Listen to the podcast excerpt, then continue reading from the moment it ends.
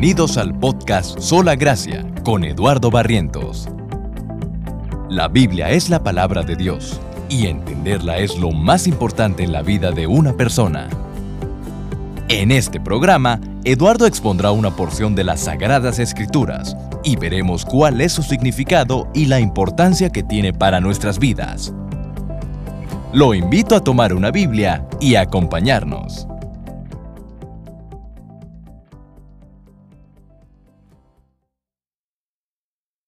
Por favor, vamos a Mateo capítulo 8 y voy a leer del versículo 5 hasta el versículo 13. Mateo capítulo 8, versículo 5 hasta el versículo 13. Este es el relato de cómo Jesús sana al siervo de un centurión romano.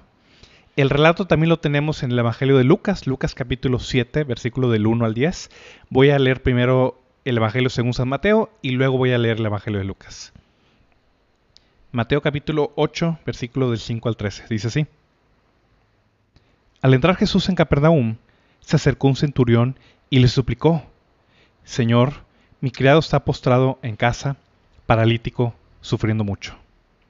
Y Jesús le dijo, Yo iré y lo sanaré. Pero el centurión respondió, Señor, no soy digno que tú entres bajo mi techo. Solamente di la palabra y mi criado quedará sano porque yo también soy hombre bajo autoridad, con soldados a mis órdenes, y digo a este ve y va, y al otro ven y viene, y a mi siervo haz esto y lo hace. Al oírlo Jesús se maravilló y dijo a los que lo seguían, en verdad les digo que en Israel no ha hallado en nadie una fe tan grande. Y les digo que vendrán muchos del oriente y del occidente, y se sentarán a la mesa con Abraham, Isaac y Jacob en el reino de los cielos pero los hijos del reino serán arrojados a las tinieblas de afuera. Allí será el llanto y el crujir de dientes. Entonces Jesús dijo al centurión, Vete, así como has creído, te sea hecho. Y el criado fue sanado en esa misma hora. Quiero leer a continuación el mismo relato en el Evangelio de Lucas, Lucas capítulo 7, versículos del 1 al 10. Dice el Evangelio de Lucas. Cuando terminó todas sus palabras al pueblo que le oía, Jesús se fue a Capernaum. Y el siervo de cierto centurión, a quien éste apreciaba mucho, estaba enfermo y a punto de morir. Al oír hablar de Jesús, el centurión envió a él uno de los ancianos, unos ancianos, perdón, de los judíos, pidiendo que viniera y salvara a su siervo. Cuando ellos llegaron a Jesús, le rogaron con insistencia, diciendo, El centurión es digno que le concedas esto, porque él ama a nuestro pueblo, y fue él quien nos edificó la sinagoga. Jesús iba con ellos, pero cuando ya no estaba lejos de la casa, el centurión envió a unos amigos diciendo, Señor, no te molestes más, porque no soy digno de que tú entres bajo mi techo. Por eso ni siquiera me consideré digno de ir a ti. Tan solo di la palabra y mi siervo será sanado. Pues yo también soy hombre puesto bajo autoridad y tengo soldados bajo mis órdenes. Y digo a este ve y va, y al otro ven y viene, y a mi siervo haz esto y lo hace. Al oír esto, Jesús se maravilló de él, y volviéndose dijo a la multitud que lo seguía, les digo que ni aún en Israel he hallado una fe tan grande. Cuando los que habían sido enviados regresaron a la casa, encontraron sano al siervo. Puede ser una oración para comenzar. Padre Celestial, Señor, pues tú dices, Señor, a través de tu Hijo Jesucristo, Señor, que Vendrían muchos del oriente y del occidente, Señor, a sentarse con Abraham, Isaac y Jacob en tu reino, Padre Celestial. Padre, somos aquellos afortunados, Señor, que estamos en, el oriente o en el occidente, Señor, escuchando, Señor, tu palabra. Yo te pido, Padre, que produzcas en nosotros fe, Señor, que podamos, al igual que el centurión, Padre, tener una fe similar en el Señor Jesucristo, Señor.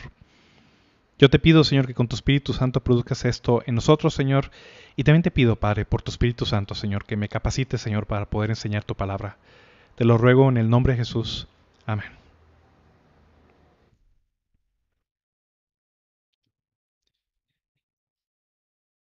¿Cuándo es la última vez en que han sentido asombro en su vida? ¿Cuál fue la última ocasión donde genuinamente algo los impresionó o algo los asombró? No me refiero a sorpresa meramente. De repente hay personas o situaciones que nos sorprenden porque son cosas que no esperábamos y de cierta manera este, hasta un susto nos pueden dar. Pero ¿cuándo han sentido verdadero asombro, admiración por algo que ustedes no anticipaban o no esperaban? Pregunto esto porque el Señor Jesucristo durante su ministerio terrenal los tres años y medio que él estuvo ministrando, la gente era asombrada por todo lo que él hacía. La gente se maravillaba, se asombraba por las obras de poder realizadas por el Señor Jesucristo, se asombraban por la autoridad con la que él hablaba y también estaban maravillados de la sabiduría con la cual él hablaba. Todo eso lo vemos a lo largo de los evangelios. Sin embargo, aquí vemos asombro, en ese caso no de parte de la multitud que está escuchando o que está eh, presenciando este acontecimiento, aquí vemos asombro de parte del mismo Señor Jesucristo, siendo asombrado, siendo impresionado por alguien más, cosa que no es común. Pocas veces en la Biblia vamos a ver a Jesús asombrado o maravillado por algo más que está sucediendo. Usualmente era al revés, pero en esta ocasión es Jesús quien es asombrado. En ese pasaje Jesús interactúa con un centurión romano, un gentil, uno judío. Este centurión acude a Jesús con una petición hacia él. Y de cierta manera esto podría decir, bueno, podríamos al leer los evangelios podríamos pensar, bueno, esto no es algo fuera de lo común. Mucha gente acudía a Jesús eh, pidiéndole cosas, especialmente curación o sanación. Eso de cierta manera no, no era algo, no es algo anormal eh, en la vida del Señor Jesucristo. Pero aquí el Señor Jesucristo se topó con alguien que tenía una fe de manera y en cantidad diferente a lo que él había presenciado en el resto del pueblo. Eso es lo que hace a este acontecimiento, a este milagro realizado por el Señor Jesucristo como algo impresionante, como algo fuera de lo común. Y es precisamente por eso que Mateo lo coloca en este capítulo 8. Quiero que veamos primero la situación en la que estaba, eh, por la que estaba pasando este centurión. Después quiero que veamos la respuesta o la actitud del centurión. Y tercero, cuál fue la respuesta de Jesús ante él. Vamos a ver primero la situación que estaba sucediendo.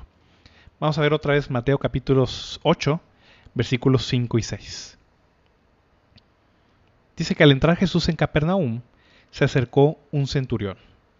Los centuriones eran eh, los líderes de unidades de 100 hombres en el Imperio Romano de cierta manera, el centurión era un soldado profesional. No todos los soldados romanos eran profesionales o se dedicaban 100% a la milicia, pero el centurión era un soldado profesional que estaba encargado de una tropa de 100 hombres en el ejército romano. Este centurión vivía en Capernaum. Dice el versículo 5 que cuando Jesús entró a la ciudad de Capernaum, o al pueblo de Capernaum, se acercó un centurión y le suplicaba o le suplicó, Señor, mi criado está postrado en casa, paralítico, gravemente atormentado o sufriendo mucho, dependiendo de la traducción que ustedes lean. El Evangelio de Mateo tiende a resumir, tiende a ser un poco más em, estrecho, por así decirlo, lo que sucede. Mateo, más que interesado en los detalles, Mateo únicamente pone el centro o el foco de lo que está sucediendo. Usualmente Marcos y Lucas nos dan un poco más de detalle acerca de las situaciones que Jesús enfrenta. Y podemos ver por el Evangelio de Lucas que este centurión ni siquiera acude de manera personal con el Señor Jesucristo. Primero manda a un grupo de ancianos judíos para que intercedan por él ante Jesús y le pidan este favor para que acuda y sane eh, a este siervo. Y después envía una segunda ola, un segundo grupo de amigos personales de él para darle otro mensaje al Señor Jesucristo. Aquí vemos la situación por la que estaba pasando este criado. Dice el Evangelio de Mateo que el criado estaba postrado en casa, estaba incapacitado Dice el Evangelio de Mateo que estaba paralítico y sufriendo mucho o gravemente atormentado, como dice la Reina Valera. Y además menciona el Evangelio de Lucas que este criado del, centurión estaba a punto de morir. ¿Qué tenía exactamente este criado? No lo sabemos. Puede haber sido tuberculosis, eh, perdón, tuberculosis. Pudo haber sido, perdón, este, eh, poliomielitis, perdón Pudo haber sido tétanos, alguna enfermedad de ese tipo que produzca parálisis en, la persona. No sabemos exactamente qué estaba pasando, pero este siervo, este criado, estaba sufriendo muchísimo, estaba en muchísimo dolor, paralítico, incapacitado totalmente, y además menciona Lucas que estaba a punto de morir. Vemos más detalles de este centurión en el Evangelio de Lucas. Si vamos a Lucas capítulo 7, que es donde estábamos leyendo hace un momento, los ancianos judíos que este hombre envía primero para eh, pedirle este favor a Jesucristo, nos describen mucho del carácter de este hombre. Dice Lucas 7:3 que al oír hablar de Jesús, el centurión envió a él unos ancianos de los judíos pidiendo que viniera y salvara a su siervo. Cuando ellos llegaron a Jesús, le rogaron con insistencia. Ojo, aquí son judíos, ancianos judíos, que están intercediendo, están pidiendo a favor de un gentil. Y no es cualquier gentil, es un soldado. Usualmente los soldados no eran queridos por el pueblo por razones obvias, pertenecían al ejército invasor de los romanos. Pero este soldado, este centurión, tenía una característica particular. Dicen los ancianos, dice el versículo 4, que le rogaron con insistencia a Jesús diciendo, el centurión es digno que le concedas esto. Ellos genuinamente están intercediendo a favor de él, porque él ama a nuestro pueblo y fue él quien nos edificó la sinagoga. Podemos ver en este centurión que era un hombre gentil, sí, pero era un hombre temeroso de Dios. Era un hombre que tenía amor por el pueblo de Israel, a tal manera donde este centurión construyó la sinagoga precisamente que estaba en ese pueblo aparentemente pues con su propio dinero, él aportó y además hizo posible que esta sinagoga fuera construida. A pesar de que en las sinagogas no se permitían que entraran los gentiles, este hombre construye esta sinagoga como una señal de respeto, como una señal de devoción al Dios de Israel. Aparentemente este hombre tenía tan buen testimonio entre el pueblo en Capernaum que los mismos ancianos están dispuestos a interceder por él, a pedir a favor de él, aunque fuera un soldado romano, aunque fuera un gentil. ¿Qué responde Jesús, regresando a Mateo, cuando le hacen esta petición de parte del centurión? Dice el versículo 7, Jesús le dijo, yo iré y lo sanaré. Casi todos los milagros de Jesucristo, el modus operandi, la manera en la que Jesús actuaba usualmente al sanar, era a través de entrar en contacto, de tocar físicamente a las personas que estaban enfermas. Lo vimos anteriormente con el leproso, este hombre que estaba lleno de lepra, según lo que menciona el Evangelio de Lucas, que se acerca a Jesús pidiéndole, Señor, si quieres, puedes limpiarme. Jesús extiende la mano, lo toca en su piel enferma y le dice, quiero, ser limpio. Y en ese instante, el leproso quedó limpiado. Y eso es algo recurrente en la vida y en el ministerio del Señor Jesucristo. Llega un ciego con él, pone sus manos o sus dedos en los ojos de los ciegos y les devuelve la vista una mujer que estaba eh, paralizada aquí de la espalda, Jesús toca su parálisis y la mujer queda sanada. En, en, muchas situaciones, casi todas, Jesús o toca directamente a las personas o está presente para realizar el milagro. Hubo otra ocasión donde había un hombre con una mano seca y que está enfrente de Jesús en la sinagoga y Jesús le ordena, extiende la mano y entonces el hombre que tenía la mano seca le restaurada como la otra. Hay veces donde Jesús ve a un paralítico, lo agarra, lo levanta y el paralítico vuelve a caminar. Entonces, ese era el modus operandi, era lo normal en la vida del Señor Jesucristo. Aquí lo que está implicado, o lo que implicaría que, Jesús tendría que hacer para sanar a este hombre, a este siervo, tendría Jesús que acudir a la casa del centurión, porque el paralítico no va a salir este, solo caminando. Jesús tendría que entrar a la casa de este centurión, entrar a su vivienda, llegar a la habitación donde está este siervo, este, eh, este criado del centurión eh, paralítico y, enfermo, tocarlo y sanarlo. Eso sería lo normal, de cierta manera, es lo que se esperaría que Jesús hiciera. Hay un detalle acerca de esto. Para los judíos, aún para aquellos que eran bastante abiertos, por así decirlo, no, no solamente para los fariseos, para los judíos en general, había un gran conflicto, había un gran, em, vamos a llamarlo, prejuicio sobre acercarse a los gentiles, mucho menos convivir con ellos, peor todavía entrar en sus casas y comer con ellos. Eso era algo considerado indigno, era algo considerado eh, humillante, era algo considerado impropio, impuro para un hombre judío. Aún los mismos apóstoles tuvieron ese mismo prejuicio, ese mismo problema. Si vamos al libro de Hechos, por ejemplo, vamos a Hechos capítulo 10. Aún para los mismos apóstoles, que vaya, que eran mucho más, eh, vamos a decirlo, abiertos o menos prejuiciados que los fariseos, era un conflicto grandísimo tener que hacer esto. Si vamos a Hechos capítulo 10, versículo 28, cuando el apóstol Pedro va con Cornelio, que también era un centurión romano, dice el apóstol Pedro, Hechos 10, 28. Entonces Pedro les dijo, ustedes saben que no es lícito para un hombre judío, perdón, no es lícito para un judío asociarse con un extranjero o visitarlo. La Reina Valera traduce esto como es abominable, ustedes saben cuán abominable es para un judío, para un varón judío, acercarse, asociarse con un extranjero, con un gentil. Era un conflicto, era una barrera racial y una barrera cultural que los judíos tenían con los gentiles. Lo vemos también, por ejemplo, más adelante en Hechos capítulo 11, versículos 2 y 3, cuando, cuando, Jesús, perdón, cuando Pedro va con Cornelio y convive con él, los mismos ancianos de la iglesia de Jerusalén están intranquilos y están eh, ofendidos gravemente ante lo que acaba de hacer Pedro. Dice Hechos capítulo 11, versículos 2 y 3. Cuando Pedro subió a Jerusalén, los que eran de la circuncisión, o sea, los judíos, creyentes judíos, le reprocharon, tú entraste en casa de incircuncisos y comiste con ellos. Otra vez, mismo prejuicio, misma barrera que había para los judíos. Para ellos era una cosa indigna, una cosa impura, acercarse, asociarse, convivir, entrar en la casa de un gentil. Jesús aparentemente no tiene el mismo prejuicio. Jesús dice, bueno, voy a ir y lo sanaré. Ah, es lo que Jesús hacía. Cuando alguien tenía algún tipo de enfermedad, algún tipo de dolencia, cuando le pedían a Jesús que, lo sanara, Jesús normalmente acudía, llegaba, tocaba eh, o, o, mandaba ahí donde ellos estaban enfermos, que la enfermedad desapareciera, que ellos quedaran curados y en ese momento sanaban. Pero la respuesta del centurión es lo que realmente impresiona al Señor Jesús. ¿Cuál fue la respuesta del centurión? Vamos a ver versículos 8 y 9.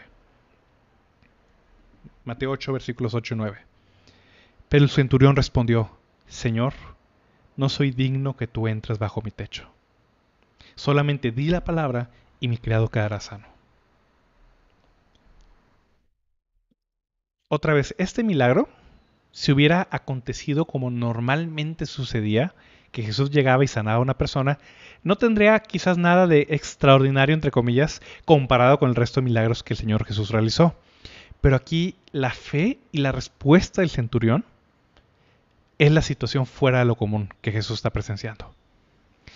Por lo que vemos en el Evangelio de Lucas, este hombre centurión manda primero estos ancianos judíos para que intercedan con Jesús, manda personas respetables, personas eh, muy veneradas entre el pueblo, y hablan bien del centurión. Eh, son los, ancianos los que dicen que el centurión es digno que Jesús le conceda esto.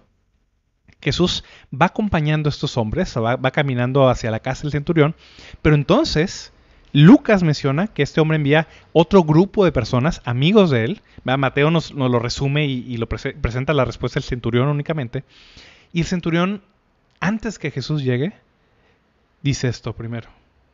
Señor, no soy digno que tú entres bajo mi techo. Esto es lo primero que hizo diferente la fe del centurión. Señor, no soy digno que entres bajo mi techo. Los mismos ancianos judíos habían dado testimonio de este hombre, que este hombre era un hombre digno, era un hombre temeroso de Dios, era un hombre que amaba al pueblo, si un gentil mereciera ser tratado con bondad, dirían los ancianos judíos, pues es este hombre, claramente nos ama y, además este, procura el bien de nuestro pueblo. Claro, Jesús, que le tienes que conceder esto. Pero es este mismo hombre, el centurión, quien reconoce su indignidad delante de Jesús. Señor, no soy digno que entres bajo mi techo. Este hombre reconoce es más, está tan avergonzado, está tan humillado delante de Jesús, que ni siquiera él se considera digno de estar en la presencia del Señor Jesús.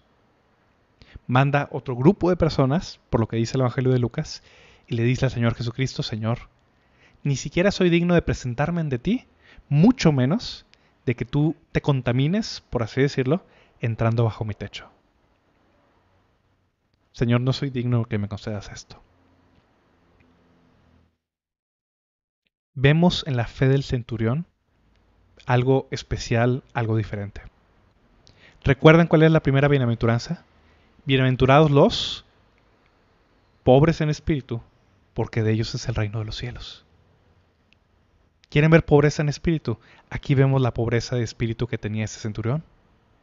Era un hombre que reconocía que aún sus mejores obras, a pesar de que era un filántropo y, amante de la comunidad judía y hombre temeroso de Dios y todas las cosas buenas que se pudieran decir con él, este hombre manda avisar a Jesús, Señor, ni siquiera soy digno de presentarme, mucho menos soy digno de que entres bajo mi techo.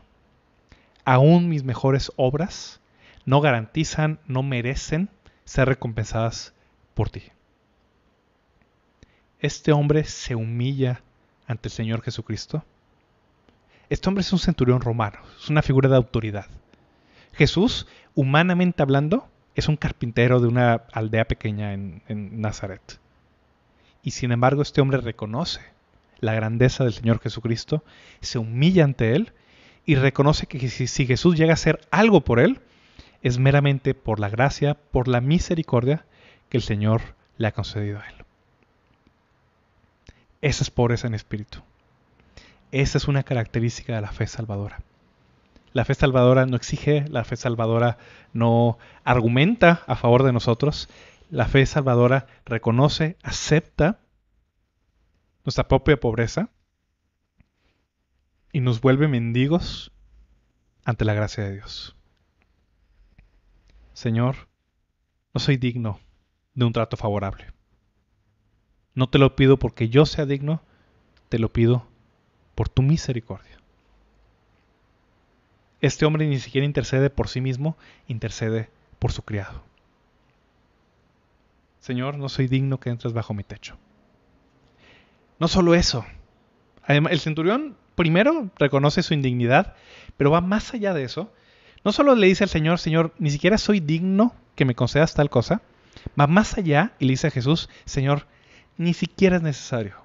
Dice el Evangelio de Lucas que el centurión le dijo, no te molestes ni siquiera, Señor. No es necesario siquiera que pises mi casa. Si tú dices la palabra, mi criado sanará. Aquí es donde la fe del centurión brilla todavía de manera impresionante.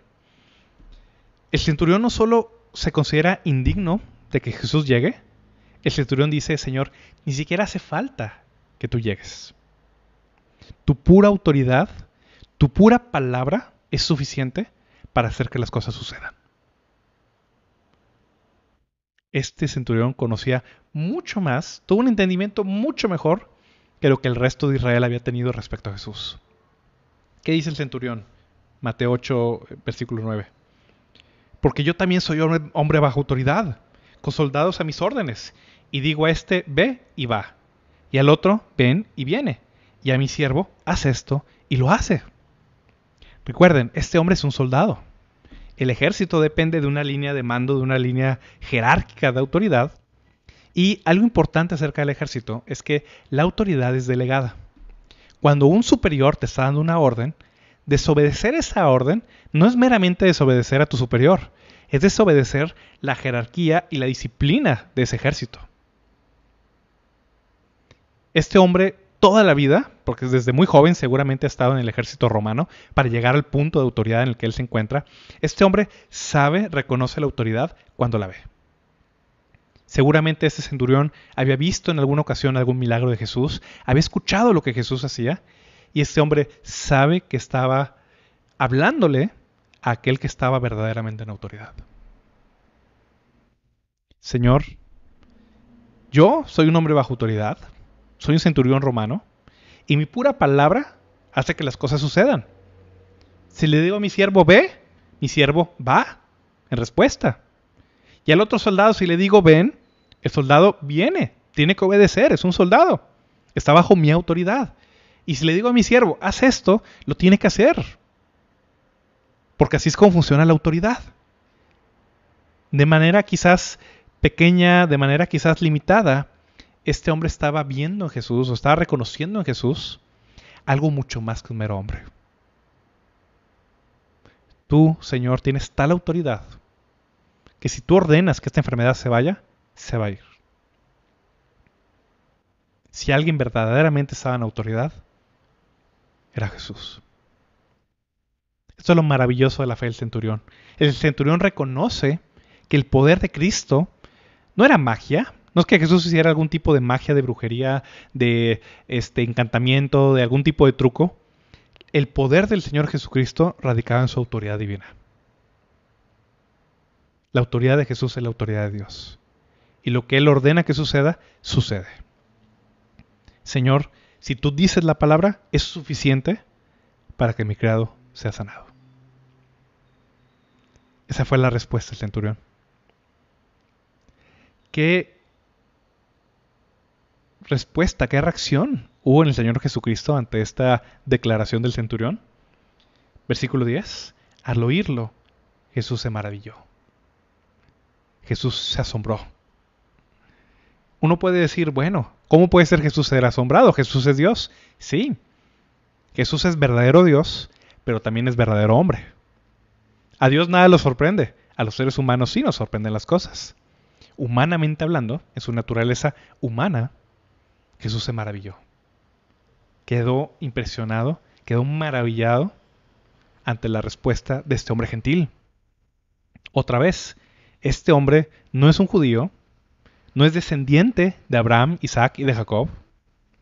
Ni siquiera puede entrar a la sinagoga este pobre hombre, y sin embargo tiene una fe mucho mejor mucho más fuerte que la, que la de cualquier otro israelita que había en el pueblo. Jesús se maravilló y dijo a los que lo seguían, en verdad les digo que en Israel no ha hallado en nadie una fe tan grande.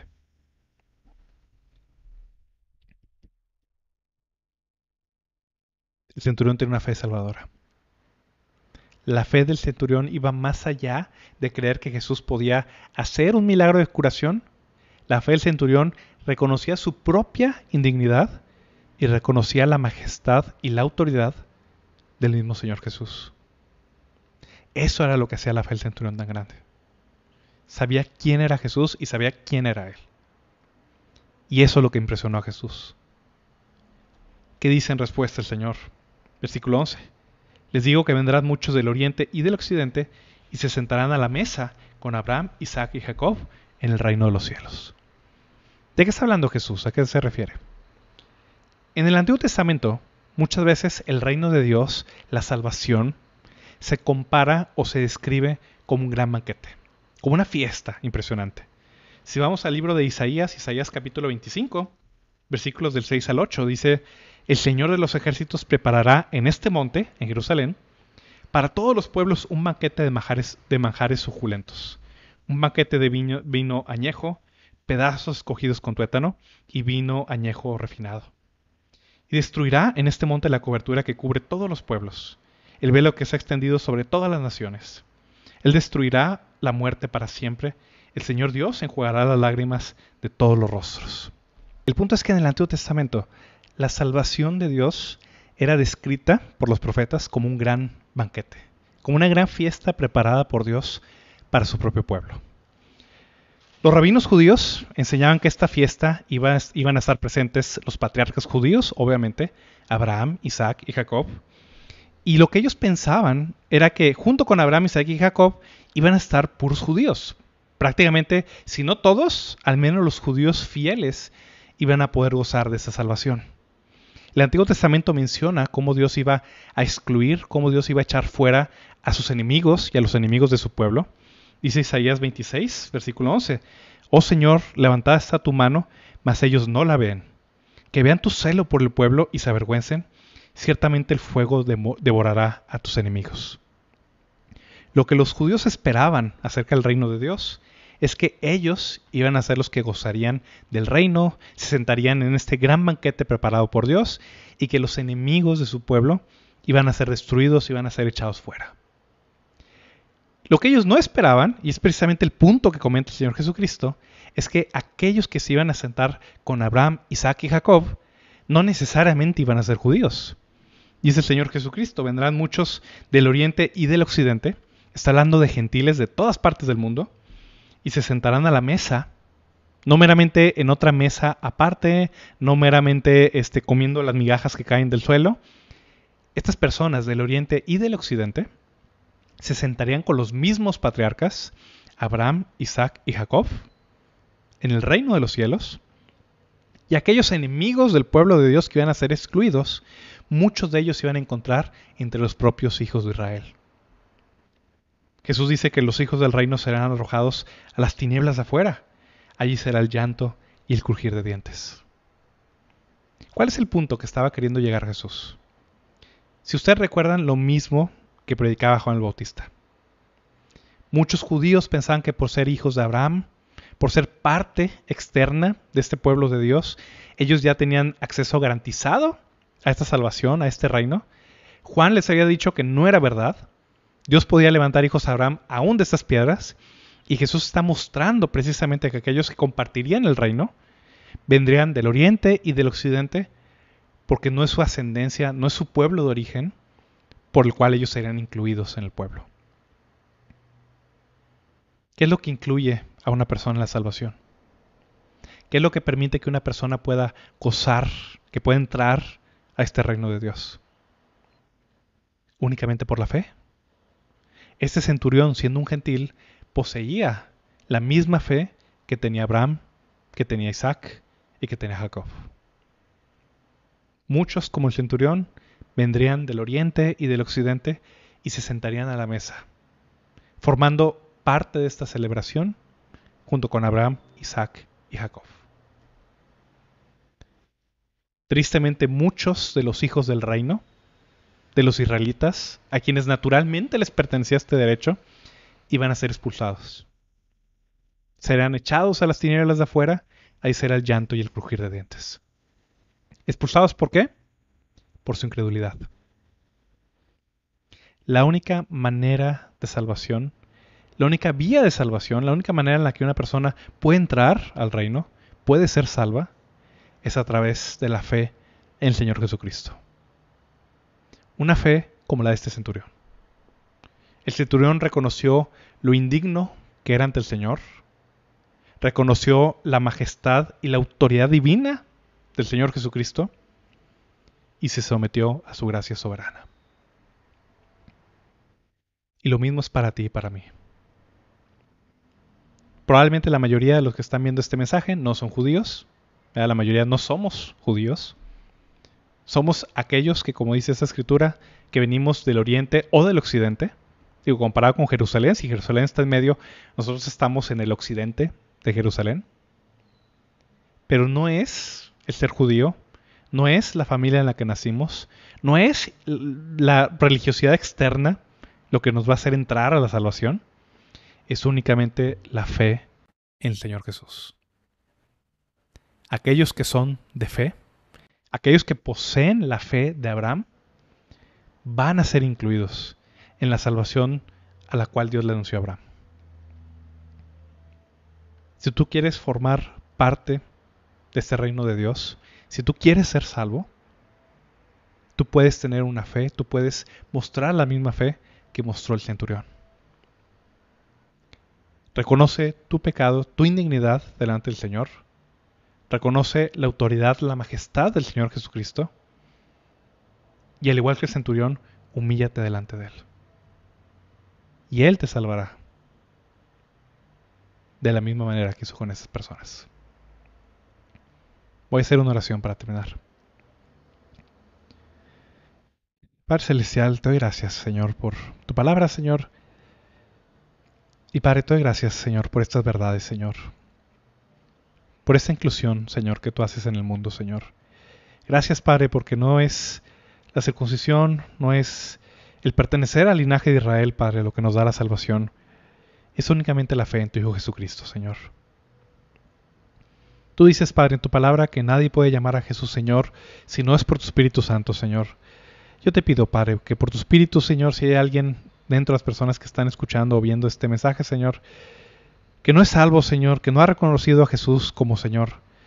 Tú por tu Espíritu Santo, Señor, produzcas esto en sus corazones, Padre. Te pido que nos bendigas esta tarde, Señor, y que te quedes con nosotros en el nombre de tu amado Jesús. Amén.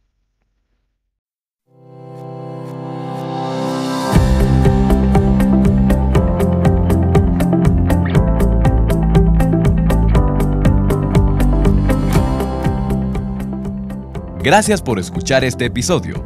El objetivo de Sola Gracia es ayudar a la iglesia hispanoamericana con enseñanza bíblica de calidad, que sea fiel a la palabra de Dios y a la sana doctrina. Si este programa te fue de bendición, puedes compartirlo a tus amigos, familiares o compañeros de trabajo a través de WhatsApp, Twitter o Facebook. Que Dios los bendiga.